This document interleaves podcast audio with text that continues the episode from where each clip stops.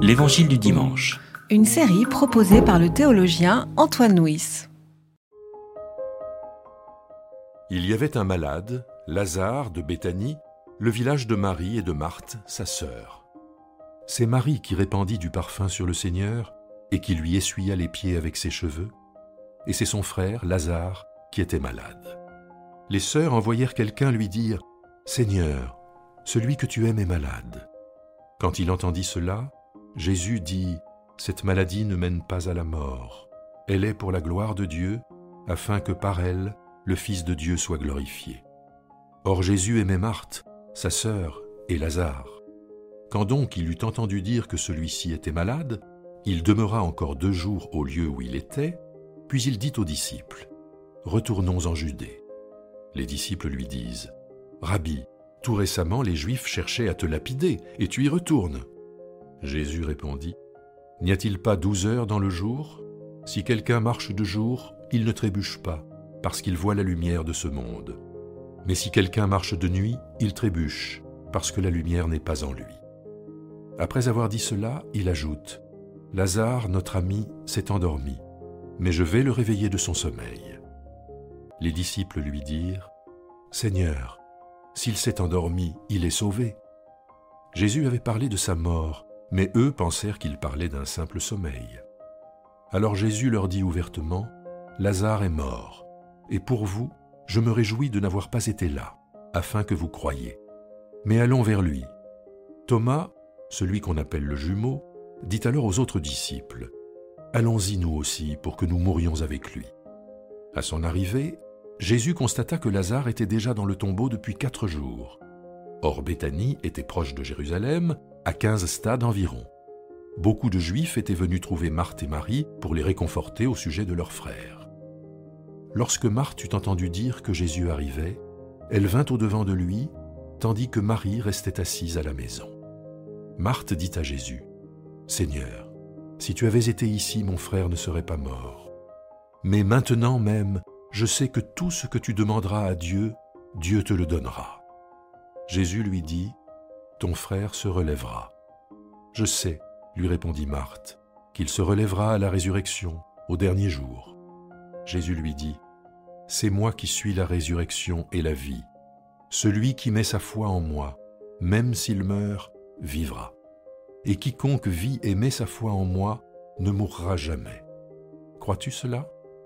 Elle lui dit, Oui Seigneur, moi je suis convaincu que c'est toi qui es le Christ, le Fils de Dieu, celui qui vient dans le monde. Après avoir dit cela, elle s'en alla.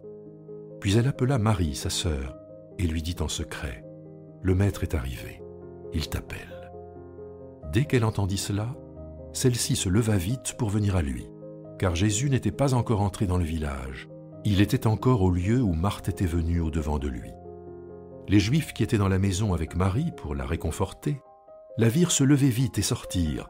Ils la suivirent, pensant qu'elle allait pleurer au tombeau. Lorsque Marie fut arrivée là où était Jésus et qu'elle le vit, elle tomba à ses pieds et lui dit, Seigneur, si tu avais été ici, mon frère ne serait pas mort. Quand Jésus la vit pleurer, et qu'il vit pleurer aussi les Juifs qui étaient venus avec elle, son esprit s'emporta et il se troubla. Il dit, Où l'avez-vous mis? Seigneur, lui répondirent-ils, viens voir.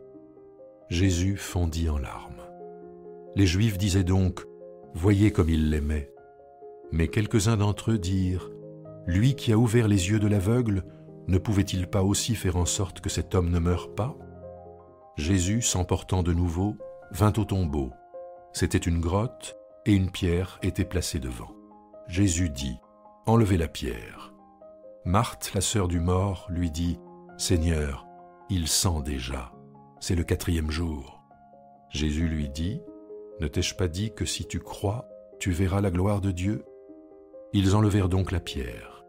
Jésus leva les yeux et dit, Père, je te rends grâce de ce que tu m'as entendu. Quant à moi, je savais que tu m'entends toujours, mais j'ai parlé à cause de la foule qui se tient ici, pour qu'ils croient que c'est toi qui m'as envoyé. Après avoir dit cela, il cria, Lazare, sors. Et le mort sortit, les pieds et les mains liés de bandelettes, et le visage enveloppé d'un linge. Jésus leur dit, Déliez-le et laissez-le aller. Beaucoup de Juifs qui étaient venus chez Marie, ayant vu ce qu'il avait fait, mirent leur foi en lui.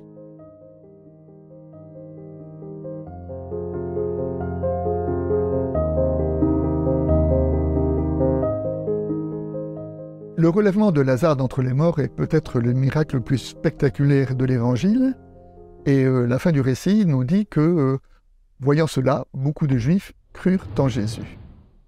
Mais le verset qui suit, qui n'est pas reçu dans notre texte, qui n'est pas lu dans notre texte, le verset qui dit Alors les religieux se réunirent pour trouver le moyen de le faire mourir. C'est-à-dire que lorsque Jésus relève Lazare d'entre les morts, eh bien cela va provoquer ou accélérer sa propre mise à mort. Lorsque Jésus reçoit euh, l'annonce de la maladie de Lazare, le texte nous dit qu'il a mis deux jours avant de se mettre en route vers Béthanie. Deux jours comme si euh, il avait fallu euh, un temps pour savoir ce qu'il devait faire et pour prendre sa décision. Le temps, nous sommes dans le quatrième évangile, l'heure, la bonne heure, est un thème qu'on retrouve régulièrement. Souvent dans le quatrième évangile, on nous dit que l'heure n'était pas encore venue. Et puis, à partir d'un moment, et c'est d'ailleurs quand Jésus va laver les pieds de ses disciples, on dit maintenant que l'heure est venue pour le Fils de l'homme de passer euh, de, de, notre terre vers, vers le Père. C'est-à-dire qu'il y a euh, toute une théologie du bon moment, de, de, la bonne heure. Eh bien, nous avons le sentiment que par rapport à euh, la rencontre de Jésus avec les deux sœurs de Lazare, il y avait le temps de la patience, on attend deux jours, et puis le bon moment où Jésus résolument va à Béthanie pour euh, affronter la mort de son ami. Lorsque Jésus se retrouve devant le tombeau de Lazare, le texte nous dit qu'il fondit en larmes. Euh, Jésus pleura, le plus court euh, verset qu'on trouve dans le Nouveau Testament. pourtant, à ce moment-là, Jésus sait qu'il va relever Lazare, puisqu'il dit lui-même, puisque juste après, il, appelle Lazare à sortir de son tombeau, et pourtant, et pourtant, il pleure, il pleure parce que il est bah, saisi par l'ambiance euh, dramatique. Il a vu la, souffrance de Marthe, il a vu la, souffrance de Marie. Et puis peut-être que euh, ces larmes sont des larmes aussi euh, spirituelles. Et toutes les traditions spirituelles ont accordé une valeur aux larmes. Hein. Alors la tradition rabbinique, le verset psaume 6 dit que David pleurait toutes les nuits et les, commentaires disent que toutes les nuits il pleurait tasse de larmes qu'il buvait avec de la cendre au petit matin en signe de repentance. Mais au-delà de là, au-delà de ça, euh, la, tradition dit que, que les larmes accélèrent la venue du Messie, ou que les larmes permettent de comprendre un texte qui est resté obscur. Donc on voit que derrière ces larmes de Jésus, il y a quelque chose qui nous dit la démarche spirituelle.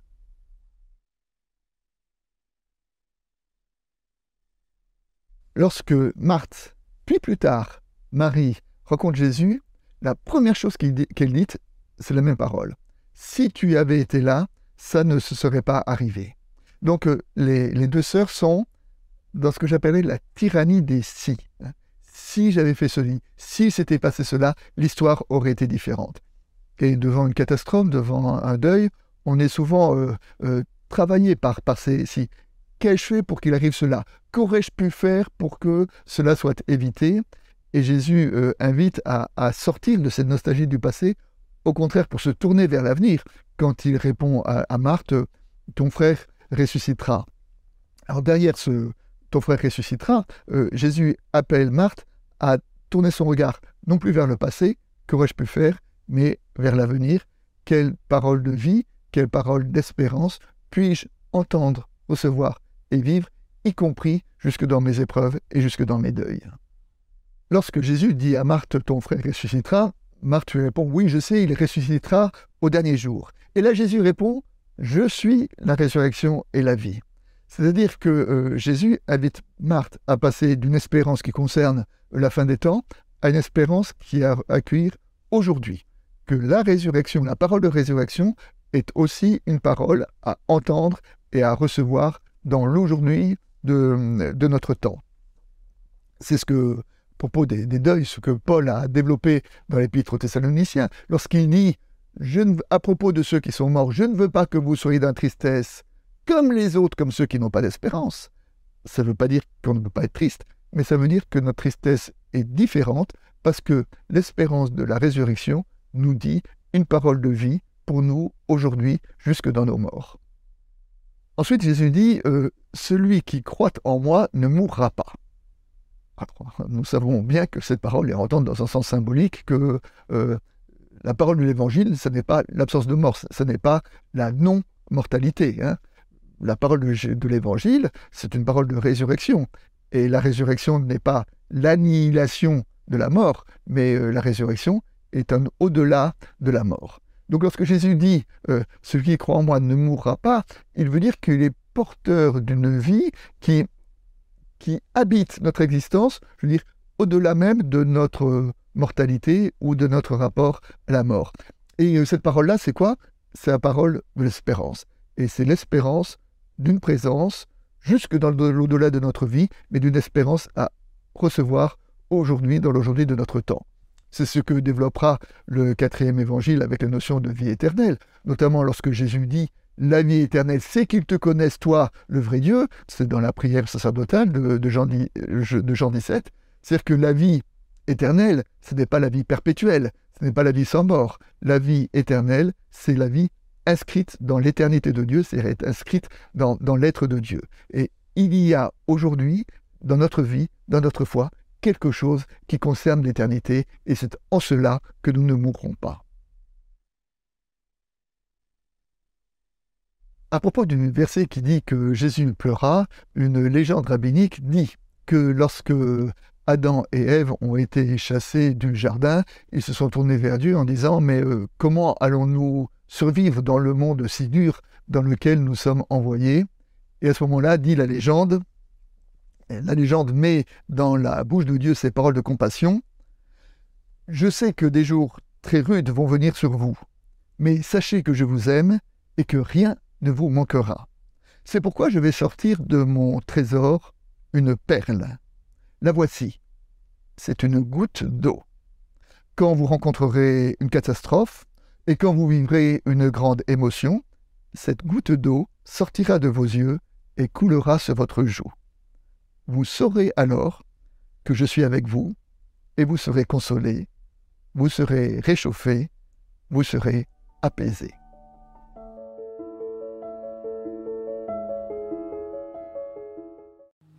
C'était L'Évangile du dimanche. Une série de regards protestants. Enregistrée par Antoine Nuis. Voix off, Dominique Fano-Renaudin.